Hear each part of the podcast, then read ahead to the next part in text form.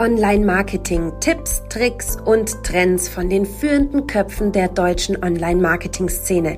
Das bietet dir der 121 Stunden Talk. Wir wünschen dir viel Spaß.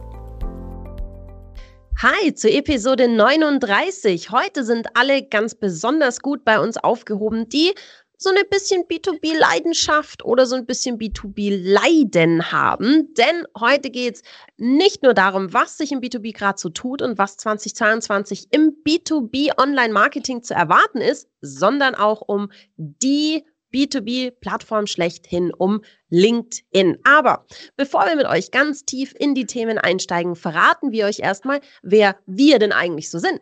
Ich bin die Sarah, Sarah Jasmin Hennessen. Ich bin bei der 121 Watt für die Content Marketing Seminare zuständig und wenn ich das nicht mache, dann helfe ich allen euch da draußen bei ihrem eigenen Content Marketing und beim Aufbauen ihrer Content Marketingstrategie. Ja, und äh, wie so die letzten 38 Episoden auch, ich fühle mich einfach super wohl an deiner Seite, lieber Patrick. Gebe ich das Mikro virtuell zu dir. Ach, das geht runter wie Buttermilch. Ganz lieben Dank, Sarah. Ja, erwischt. Patrick Klinkberg, digitaler Architekt meines Zeichens und bei der 121 Watt darf ich Trainer für die Themen Online-Marketing, Local Online-Marketing und natürlich die Kunst der Suchmaschinenoptimierung sein. Und ich freue mich sehr, jetzt hier und heute zum Thema B2B positiv zu eskalieren.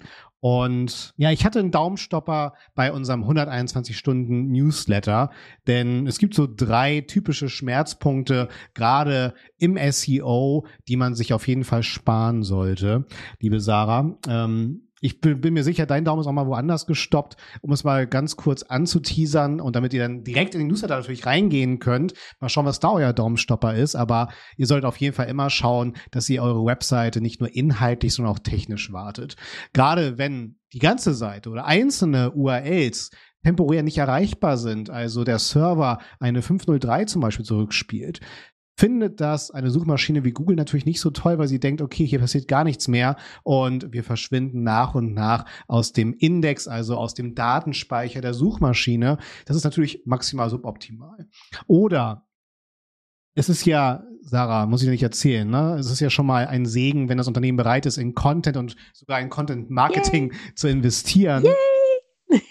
Aber ich weiß nicht, wie dann so deine Schmerzen sind, äh, Sarah. Mal die Frage an dich, äh, wenn das Ganze internationalisiert wird, der Content. ja, sprich weiter. Ja, also es gibt ja, ähm, ja, es gibt Tool-Lösungen, die sind ja auch gar nicht schlecht. Ne? Grüße gehen hier raus nach Köln zu DeepL natürlich, so als Übersetzungssoftware. Ich würde aber sagen, Sarah, damit wir beide ruhig schlafen können, ich bin ein großer Freund von, von Native Speakerinnen, die dann halt wirklich in der Lage sind, muttersprachlich auch auf die Umgangssprache und natürlich auch die Berücksichtigung der Suchvolumina des jeweiligen Landes Rücksicht zu nehmen, um dann halt wirklich richtig gut funktionierenden, performanten Content zu kreieren, der halt wirklich gefunden wird und im besten Fall auch verkauft. Ja, ja absolut. Also vor allem Suchvolumina finde ich ist da so ein Stichwort, weil nur was wir hier im Deutschen deutschsprachigen Raum häufig suchen, mhm. muss ja nicht zwangsläufig im internationalen Raum auch so sein. Also ich habe da ganz unterschiedlich, ich arbeite ja viel mit Menschen, die auch international arbeiten und da gibt es ganz unterschiedliche Ansätze bei meinen Kunden, die teilweise lassen die den Content halt so, ja, durch DeepL laufen und hoffen, das passt schon. Und teilweise haben die dann ähm, richtige Lektorate in den jeweiligen Landessprachen. Wäre jetzt aus der Content-Marketing-Sicht definitiv die bessere Variante und äh, so wie sich das bei dir angehört hat, Patrick, auch aus der SEO-Sicht die bessere Variante. Ja, ich bin zum Beispiel auch ein großer Freund davon, gerade wenn du Unternehmen hast, die irgendwie mit 40 Sprachen unterwegs sind, ähm, hast du halt natürlich die Herausforderung und da ist eine ganz gute Strategie, sowohl einmal ein, ein, so ein DNA-Keyword-Datensatz in Deutsch und zum Beispiel auf Englisch zu erstellen und den dann in die jeweiligen Länder zu geben, um das Ganze dann halt wirklich auch in der jeweiligen Sprache zu übersetzen zu lassen. Aber, und wir hatten halt lustigerweise auch bei 121 Watt, äh, gerade in den letzten Jahren verhäuft Übersetzungsagenturen am Start bei den Teilnehmerinnen, weil die einfach verstanden haben, ja klar, wir können halt nicht nur nativ übersetzen, wir müssen auch die Suchvolumina zum Beispiel berücksichtigen. Aber so zwei, zwei Sprachdatensätze für den Start, Deutsch, Englisch zum Beispiel, helfen schon mal sehr, das Ganze dann halt auf die jeweiligen 40 Sprachen nach und nach ausrollen zu können. Und wie gesagt, kein Diss Richtung DeepL meines Zeichens, also eine super Übersetzungsmöglichkeit, wo ich ja mittlerweile auch Words, äh, PowerPoints hochjagen kann. Also Grüße gehen daraus, deutsches Startup, sehr, sehr gut. Und ja, das war so mein Daumenstopper. Äh, was war denn dein Thumbstopper? Hm, bei mir geht es eigentlich ganz schnell und zwar äh, geht es ums Facebook-Targeting. Facebook will, ich würde mal sagen, politisch, ethisch, sozial mhm. offensichtlich etwas korrekter nochmal werden und klaut uns dazu ein paar Targeting-Möglichkeiten. Also es wird jetzt dann bald nicht mehr möglich sein, in ein paar Tagen schon nicht mehr, dass wir auf sowas wie ähm, Krankheiten targeten sagen wir mal Diabetes zum mhm. Beispiel, oder auf sexuelle Orientierung, gleichgeschlechtliche Ehe oder halt auch religiöse Gruppen. Also wir können halt nicht mehr auf ähm, Menschen, die in der katholischen Kirche sind ähm, und das in ihrem Profil angegeben haben, nicht mehr targeten. Hat natürlich positive Seiten, wenn wir jetzt sagen, man, man kann so ein bisschen, ähm, naja, äh, ich würde mal sagen, den, den unethischeren äh, Machenschaften unter den Werbetreibenden ein bisschen Einhalt gebieten. Ich finde es immer sehr, sehr schade. Wenn man verantwortungsvoll mit Targeting-Möglichkeiten umgeht, mhm. dann ist das ein ganz, ganz tolles Netzwerk und kann ja auch nicht nur Schlechtes bedeuten. Also wenn wir jetzt gerade mal an das Thema Diabetes denken, ähm, kann ja nicht nur schlecht sein, darauf targeten zu können. Aber Mark Zuckerberg, Meta und Co. wollen nicht mehr und wir können demnach bald nicht mehr. Also alle, die irgendwie so Zielgruppen haben, wo äh, sich um Religion, Sexualität, Gesundheit, Politik drehen, die sollten jetzt aktiv werden, weil am 19.01. können wir sie nicht mehr anlegen und ab 17. März sind die dann auch nicht mehr so verfügbar, wie wir sie jetzt haben. Deswegen, husch, husch, hast du eine dieser Zielgruppen, dann schnell in ähm, deinen Ads-Bereich bei Facebook und da schon mal anfangen, neue Zielgruppen zu bauen. Das war meiner. Ja, aber ähm, wir sind schon knietief drin im Thema Social und Social Ads. Und lieber Patrick, ich glaube, da haben wir heute jemanden zu Gast zu dem oh. weit, im weitesten Sinne diesem Thema. Ja, oder? ja, fantastisch. Also ich freue mich sehr, dass wir ihn zu Gast haben dürfen, muss man ja schon sagen. Äh, in seiner Karriere auch mehr als positiv eskaliert. Auch für mich in der SEO-Branche ein, ein langer und treuer Wegbegleiter. Von daher freue ich mich sehr, dass wir hier aus unserer 121 Watt Familie den lieben Uli Zimmermann Zimmermann begrüßen dürfen. Seines Zeichen Geschäftsführer der E-Minded, aber ich ich greife schon wieder viel zu viel vorweg. Uli, fantastisch, dass du da bist und stell dich doch gerne mal unseren Zuschauerinnen und Zuhörern vor.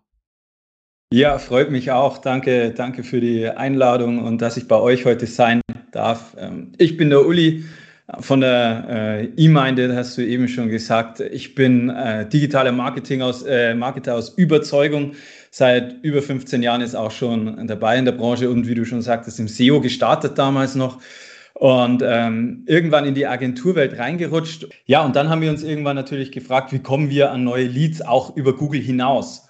Und als B2B-Plattform ist uns natürlich LinkedIn ins Auge geschossen und so haben wir uns schon relativ früh vor vier, fünf Jahren mit LinkedIn beschäftigt und äh, sind seitdem dann immer tiefer in die Materie reingegangen und mittlerweile dann so tief drin, dass ich mein Wissen auch weitergeben kann und es sehr gerne mache, auch als Trainer bei der 121 Watt für das Thema LinkedIn Ads. Ähm, wir sprechen ja später noch, so ein kleiner Spoiler. Ich habe schon einmal gespoilert, wir spoilern immer weiter, so lange, bis dann endlich wir bei LinkedIn angekommen sind. Aber ganz, ganz wichtig, weil LinkedIn ist ja so ein B2B-Netzwerk und wir sprechen ja bei den 121 Stunden ähm, beim Talk immer so ein bisschen auch über den Newsletter. Und äh, ein, ähm, eine Studie von euch, von der eMinded hat es in den Newsletter diese Woche geschafft. Und zwar B2B Trends für 2022. Jetzt, ähm, lieber Uli, hau mal raus. Was hat euch, was ist es für eine Studie? Vielleicht erstmal das. So ein bisschen, worum geht's da? Was ist es? Und was hat dich besonders überrascht?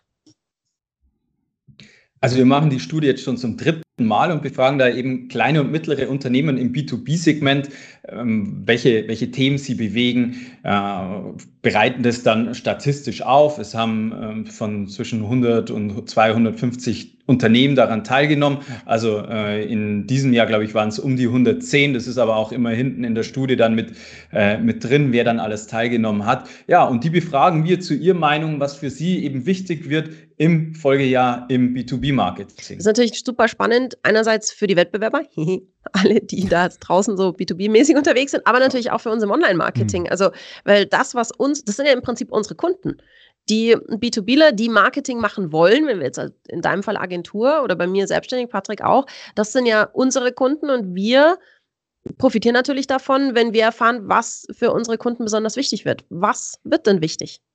Ja, absolut. Also äh, du hast ja auch vorhin gefragt, was hat mich überrascht und das äh, geht dann einher. Also was weiterhin wichtig bleibt, ist Content und Social. Also ist ja für uns beide nicht so schlecht. Äh, das, das, das ist nach wie vor ein Riesenthema für alle Unternehmen, da im B2B-Segment vor allem, aber ich glaube auch darüber hinaus. Ja, und was mich äh, extrem überrascht hat heuer war ähm, das, das, das Thema Search. Äh, Patrick, super Thema für dich wieder, äh, dass, äh, dass das Thema Search so ein Revival erlebt. Also es gehen deutlich mehr Budgets als im letzten Jahr in Search hinein. Und das ist hm. äh, für mich äh, eigentlich ein Zeichen dafür, ja, das Thema Effizienzsteigerung, äh, was auch eine der größten Herausforderungen für die Unternehmen sein wird im nächsten Jahr, äh, nimmt immer mehr äh, Raum ein. Und da ja, können wir dann zum Glück auch unseren Teil beitragen. Finde ich absolut. Patrick, wie ist es wie ist es bei dir? Hast du das auch schon gemerkt? Mhm. Also den, ist der Trend 2021 schon angelaufen und was sind so die, wo wo drückt den B2B-Lern am allerhäufigsten der Schuh? Was sind so die Baustellen, die du da ganz oft hast? Ja, also erstmal, wir sind uns ja alle einig, wir haben jetzt nicht vom 31.12. zum 1.1. Äh, jetzt diese, diesen Trendwandel. Es ist natürlich eine Entwicklung. Und äh, was ich aber ganz stark feststelle, Sarah, ähm, sind die Schmerzpunkte, dass die Leute jetzt positiv eskaliert sind in Social Media, sei es halt B2C oder gerade auch B2B.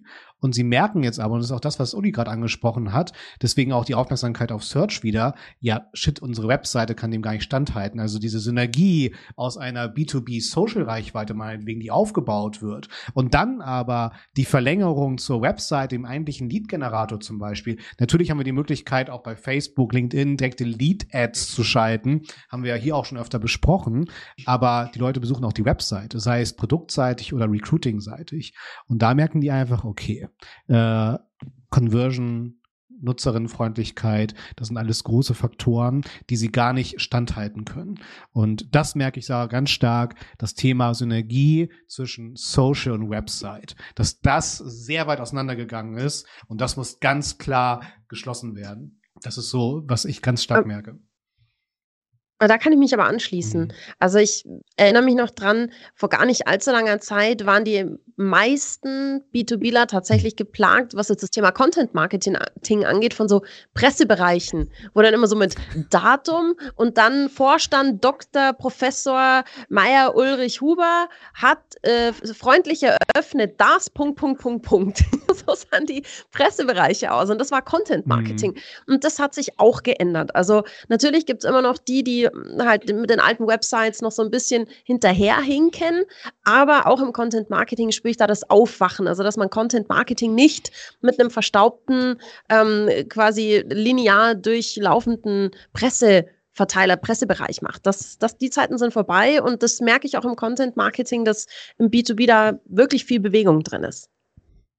Ja, und vor allem, wenn du das dann auf die komplette Customer Journey betrachtest, ist das ja auch total logisch. Du machst irgendwo einen Erstkontakt, sei es jetzt über zum Beispiel LinkedIn Ads, dass du, dass du dort mal ein Lead generierst, aber diesen Lead dann zu verfolgen über den ganzen, über die ganze Customer Journey bis dann zur Anfrage oder bis zum Sale dann hin. Gerade im B2B-Bereich sind es ja ewig lange Strecken, die sich dann teilweise sechs, zwölf Monate ziehen. Und äh, da brauchst du eben dann auch diese äh, weiterführenden Kontakte. Und äh, wenn dann am Ende dann tatsächlich die Entscheidung getroffen wird, musst du im Search natürlich auch vorne stehen, weil am Schluss, ja, kann sich wenn du es nicht richtig gemacht hast, äh, richtig gut gemacht hast, ähm, das potenzielle Kunde gar nicht mehr an dich erinnern und sucht dann nochmal. Und dann musst du natürlich auch wiederum dastehen. Mhm. Also das sind, das sind genau die Feststellungen, die ich gemacht habe und ja, die sich jetzt offenbar auch in der Studie widerspiegeln. Eigentlich ein idealer Pass, Uli, äh, zu unserem nächsten Thema. Komma, aber ich habe noch eine, eine Frage oder These,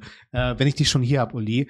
Ähm, ist das kann man dann schon sagen, gerade im B2B-Segment, dass sich die PR-Arbeit genau dahin entwickelt hat, also zu, zu einem entsprechenden, zu einer Social- und Content-Strategie auf Plattformen wie LinkedIn, ist das auch eine Art Evolution, Entwicklung der Pressearbeit, wie sie eben nicht mehr stattfinden sollte als reine PM, die ich über irgendwelche Verteiler rausjage, sondern dass ich auch das als PR-Topf berücksichtige, dort eine, eine dauerhafte Präsenz zu pflegen. Ja, absolut. Und zwar, äh, also ist natürlich wie immer äh, zwei, zweischneidig und zweigleisig. Also äh, die, die PR-Arbeit über Presseverteiler, glaube ich, funktioniert ja sowieso schon äh, seit Ewigkeiten nicht mehr. Aber um jetzt an eine neue, äh, um jetzt an eine neue äh, Zielgruppe zu kommen, ähm, da kann ich dann schon PR-Arbeit jetzt äh, im Zuge von, von Content-Placements auf Portalen irgendwo nutzen und einbinden. Und das ist extrem wichtig. Und das Zweite ist natürlich PR in Bezug auf bestehende Kontakte, mit denen zu kommunizieren. Also da bietet sich ja LinkedIn wunderbar an. Da habe ich einen direkten Zugang zu, zu, meinen, zu meinen Followern. Und ja, sollte ich auch in ein Unternehmen, in eine Kommunikationsstrategie definitiv mit aufnehmen. Sehe ich unbedingt. Also wir drei sollten uns eh jetzt äh, gleich nochmal irgendwie zusammen telefonieren, weil ich das als ganz klares äh, Format auch sehe. Also äh, wirklich äh, zeitgemäße Pressearbeit.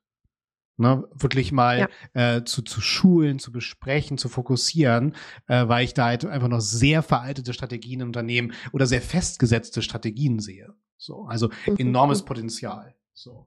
Und jetzt rollt hier immer noch der Ball an mir lang und jetzt verwandle ich auch den Pass, äh, Uli. und zwar äh, zu dem Thema, was du gerade schon angerissen hast. Und zwar ähm, die Kolleginnen vom äh, Social Media Examiner habe ich das jetzt richtig ausgesprochen, Sarah? Äh, ja. äh, haben sich äh, genau damit beschäftigt, Uli, was du gerade angesprochen hast, nämlich äh, Stichwort LinkedIn-Ads, aber auch dann tatsächlich, wie mir diese LinkedIn-Ads für zu mehr Conversions verhelfen können. Für das doch. Also was genau. ich da, genau, ich, ich schieße da gleich noch eine Frage ja. hinterher, weil ähm, dass LinkedIn-Ads für B2B in vielen Bereichen super spannend sind, glaube ich, haben wir jetzt alle mitbekommen. Und auch, dass es super teuer ist, auf LinkedIn-Ads ja. zu schalten. Und deswegen, Uli, würde ich mir von dir jetzt wünschen, so eine kleine Hilfestellung, wie baue ich eine erfolgreiche Kampagne auf? Also so Schritt für Schritt, dass alle, die jetzt da draußen so ein bisschen zuhören oder zuschauen, sich jetzt Stift und Zettel nehmen können und sich erstens, zweitens, drittens, viertens aufschreiben können. Was sind so die To-Dos, die ich habe? Und ich sage, okay, ich glaube, meine Zielgruppe ist auf LinkedIn unterwegs. Let's go, Uli. Was machst du mit mir jetzt? Ja, äh, da ist der erste Schritt natürlich, äh, überhaupt sich mal bewusst zu werden, was möchte ich erreichen. Also wenn ich jetzt sage, ich möchte irgendwie eine Markenbekanntheit stärken über LinkedIn, dann kann ich das natürlich machen, äh, ist aber eine andere Voraussetzung, wie wenn ich jetzt irgendwie an neue Leads rankommen möchte. Und diese Zielsetzung zuerst einmal zu definieren und runter zu deklarieren, glaube ich, ist in, jedem, in jeder Marketingdisziplin wichtig und vor allem in so einem Hochpreissegment wie bei LinkedIn umso wichtiger. Also sich da bewusst zu werden, was was, ist mein Ziel der Kampagne, was möchte ich erreichen. Und wenn ich weiß, was ich möchte, dann gehen wir zum zweiten Punkt und das ist immer den Wen, also die Person, die dahinter steht. Bei der Person arbeiten wir halt gerne mit Buyer Personas, kennt ihr alle, vor allem die sich mit Content äh, intensiver beschäftigen. Also wer sind meine Kunden und vor allem, welche Probleme haben sie denn, die ich lösen kann? Weil das ist so dieser, dieser Content Sweet Spot aus dem, was ich alles kann. Also äh, kann, jedes Unternehmen kann eine Menge und jede Person da draußen kann eine Menge. Aber die potenziellen Kunden interessieren sich halt immer nur für einen kleinen Teil und das ist dann meistens das Problem, das gelöst werden muss. Also wäre das Schritt Nummer zwei. Und dann im dritten Weiß ich dann, welches Problem ich lösen muss, dann ist die Frage, welchen Content biete ich da an. Das kann dann anfangen von einem Video, wenn gerade wenn es dann um Thema Branding geht, dass ich da tiefer nochmal einsteige. Aber äh, was halt sehr häufig verwendet wurde im letzten Jahr, das sind so Lead Magnets wie White Paper etc. Also irgendwas gated Content, äh, irgendwas zum Download oder, oder ein Event dahinter stecken, also ein Webinar ähm, oder ja, äh, eine, eine Event-Einladung äh, zu einem, vielleicht mal wieder ein Offline-Event. Das könnten auch Themen sein, die man dahinter ja, verbergen kann als, als, als Content und den dann mit meiner Kampagne verknüpfe. Und zum Schluss also als letzter Schritt kommt dann eigentlich erst die Anzeige. Dies dann auch wieder gilt nach allen Regeln der Kunst. Und die sind ja nicht neu, die erfindet weder LinkedIn neu, noch hat die irgendwie Facebook oder Display erfunden. Die äh, Regeln, die gelten äh, schon seit es Werbung gibt. Und da ist es halt einfach eine gute Anzeige zu kreieren mit einem Call to Action und dann äh, immer, was ihr vorher gesagt habt, diesen Scroll-Stopper, den muss ich hinbekommen ja. bei, bei LinkedIn. Und äh, ich habe da nur ein Bruchteil von einer Sekunde und ein bisschen über eine Sekunde Zeit, hier äh, den Daumen zum Halten zu bewegen. Und das muss ich mit einer knackigen Anzeige schaffen. Mhm. Und wenn ich hier äh, den Bogen spannen und diese vier Punkte berücksichtige, habe ich eigentlich schon mal 80, 90 Prozent richtig gemacht. Mhm. Weil du jetzt sagst, sorry Patrick, Äh, weil, weil du jetzt sagst, knackig, äh, muss, den, muss den Daumen zum Stoppen bringen. Hast du so ein paar Sachen, wo du sagst, die haben jetzt echt gut funktioniert? So. Naja, äh, das Wichtige ist, glaube ich, die Botschaft auf der Anzeige äh, zu verpacken und die zwar äh, schnell verständlich. Also gerade in der Kürze der Zeit muss ich innerhalb von einer Sekunde äh, zu, äh, ja, eine Botschaft senden und sagen zu können, was passiert da. Und da ähm, in meinem Seminar machen wir auch immer so, so Tests, äh, was soll jetzt eine Anzeige, also welche Aussage hat eine Anzeige, was steht denn dahinter? Und da sieht man so viele Anzeigen, äh, wo man auch nach drei, vier, fünf Sekunden noch nicht weiß, äh, was, was, was will das Unternehmen mir jetzt sagen? Was, was verbirgt sich jetzt, wenn ich da draufklicke? Was verbirgt sich hinter dem Klick? Und wenn ich das alleine schon mal richtig mache, dann habe ich, ja, äh, dann habe ich sehr gute Chancen, dass meine Anzeige auch erfolgreich wird. Und da hätte ich auch direkt die Anschlussfrage. Also du hast ja auch gerade Facebook zum Beispiel genannt, dass die auch nicht die Werbeformate neu erfunden haben, äh, aber sie bieten ja jede Menge kreative Spielplätze. Und ich höre immer gerade bei Facebook-Kampagnen, du Patrick, äh, wir haben so viele Anzeigen, Formate ausprobiert. Das Beste, was funktioniert, ist immer noch bei uns die ganz normale Ad im Stream, im Feed als Post. Äh, hast du da einen Erfahrungswert, was LinkedIn betrifft? Da gibt es ja auch unterschiedlichste Arten der Platzierung der Ads. Hast du da auch einen Favoriten, wo meine Anzeige am besten erscheinen sollte? Da, da, schließe ich mich dann den Kollegen an, die das sagen, also im, im Feed, also okay. auch bei, äh, bei, bei, bei LinkedIn, der Sponsored Content am besten funktioniert. Die anderen Anzeigenformate wie äh, jetzt, ähm, glaube ich, ab heute sogar äh, sind die Conversion Ads äh, weg, ähm, zumindest im europäischen äh, oder innerhalb der EU. Also äh, das ist auch so ein Datenschutzthema natürlich, dass ich nicht irgendwie auch über Ads Leute äh, ohne Opt-in dann anschreiben darf.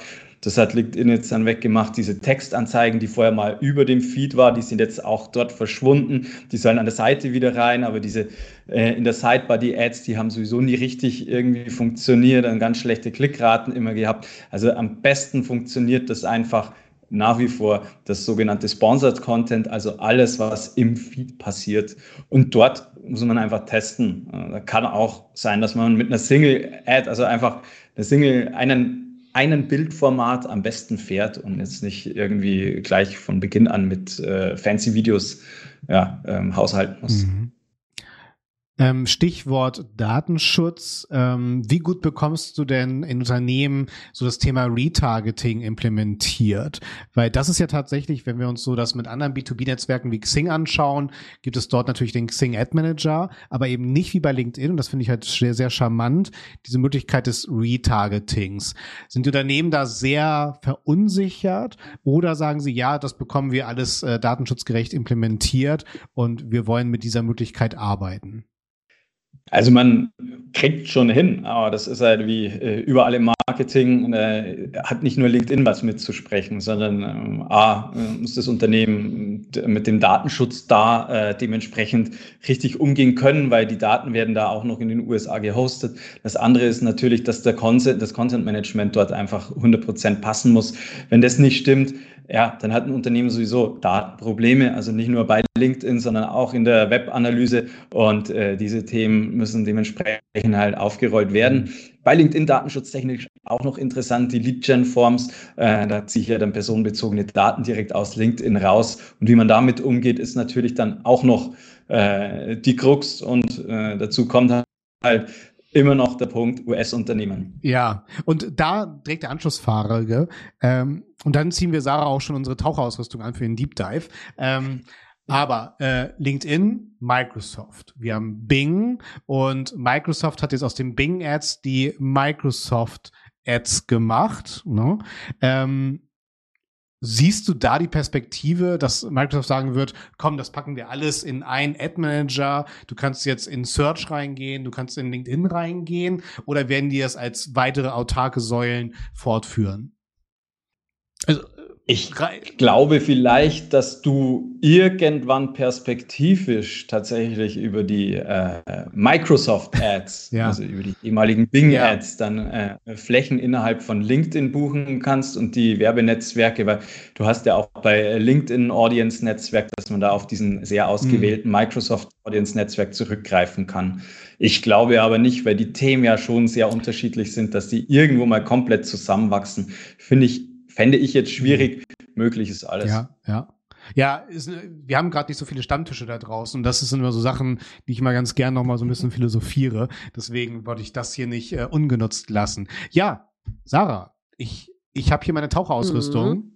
Äh, denn blub, blub. wir wollen abtauchen in das nächste Thema. Und zwar hat Sarah sich Gedanken gemacht und möchte Folgendes von dir wissen, Uli. Was sind denn, oder ja, ja. ja Sarah, hau du raus. Ah, ja, Entschuldigung, ich dachte, ich, Klar. wenn, ich, wenn ich so neugierig bin, dann frage ich gleich doch selber nach. Lieber Uli, äh, was sind denn deine besten Tipps, äh, wie ich im Targeting bei LinkedIn an meine tatsächliche Zielgruppe rankomme? Also, wie komme ich ran? Ja, also im ersten Schritt natürlich äh, kann ich die Kampagneneinstellungen äh, oder das Targeting direkt in den Kampagnen natürlich dafür hernehmen. Und da gibt's äh, wunderbare Einstellungen, wo sich LinkedIn halt definitiv unterscheidet von einem Facebook, von, einem, äh, von allen anderen Netzwerken, dass ich da das berufliche Targeting äh, gut mit reinnehmen kann. Ich kann Unternehmensgrößen etc., Positionen, das kann ich alles darüber targeten. Und dann hat LinkedIn eben noch den äh, ganzen Bereich der sogenannten Assets. Da kann ich dann äh, einen Inside-Tag einbauen. Das ist ja zum Thema Retargeting dann ganz spannend was Patrick eben angeschnitten hat. Also äh, wie verhalten sich die User auf meiner Webseite? Kann ich die dann dementsprechend ins Retargeting mit reinnehmen, dort nochmal mit ansprechen, Lookalikes darüber bauen. Das ist alles bei LinkedIn genauso möglich wie auf Facebook. Und dann habe ich da schon eine sehr, sehr tiefe Möglichkeit, meine Zielgruppen dann nochmal anzusprechen und äh, dort deutlich tiefer äh, nochmal reinzugehen ins Targeting, auch eine Strecke aufzubauen, geht auch mit Videos, also da kann ich auch Retargeting auf die, auf die Viewdauer ähm, nehmen, äh, bauen und dann dementsprechend äh, dort mir eine, eine gewisse Journey aufbauen innerhalb des Netzwerks. Da hat LinkedIn tatsächlich echt viele Möglichkeiten.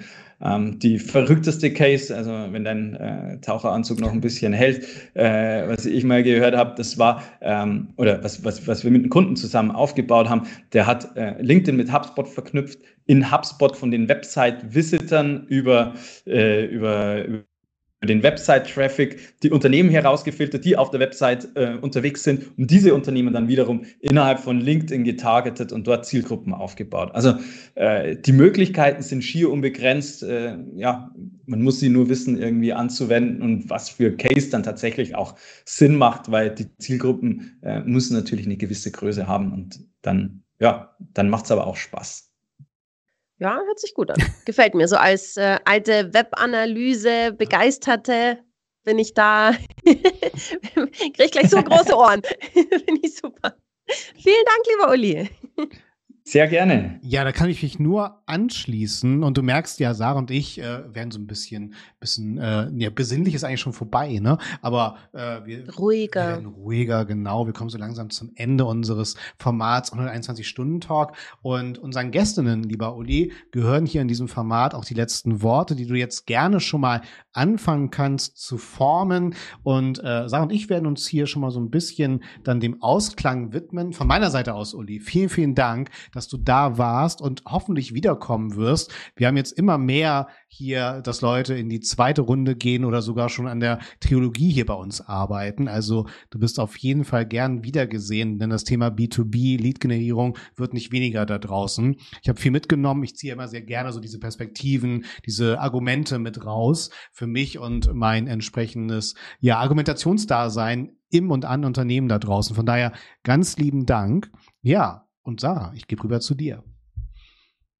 Ja, ähm, was bleibt mir zu sagen außer Danke. Wirklich spannender Input. Vor allem die armen, sich selbst bemitleidenden B2Bler da draußen haben wir diese Woche wirklich hoffentlich happy gemacht und schön ähm, mit Motivation für Content und Marketing ganz allgemein versorgt. Deswegen auf jeden Fall vielen, vielen Dank. Wenn ihr jetzt so schnell nicht mitschreiben konntet, mit all den Tipps, die euch der Uli gegeben hat, oder ihr vielleicht eine der anderen 38 Episoden hören oder anschauen wollt, dann abonniert uns doch in allen bekannten Podcast-Portalen, beziehungsweise wenn ihr eher so der visuelle Typ seid, bei YouTube oder bei Facebook oder bei Instagram, könnt ihr uns nachschauen und jede Woche quasi fast schon live verfolgen.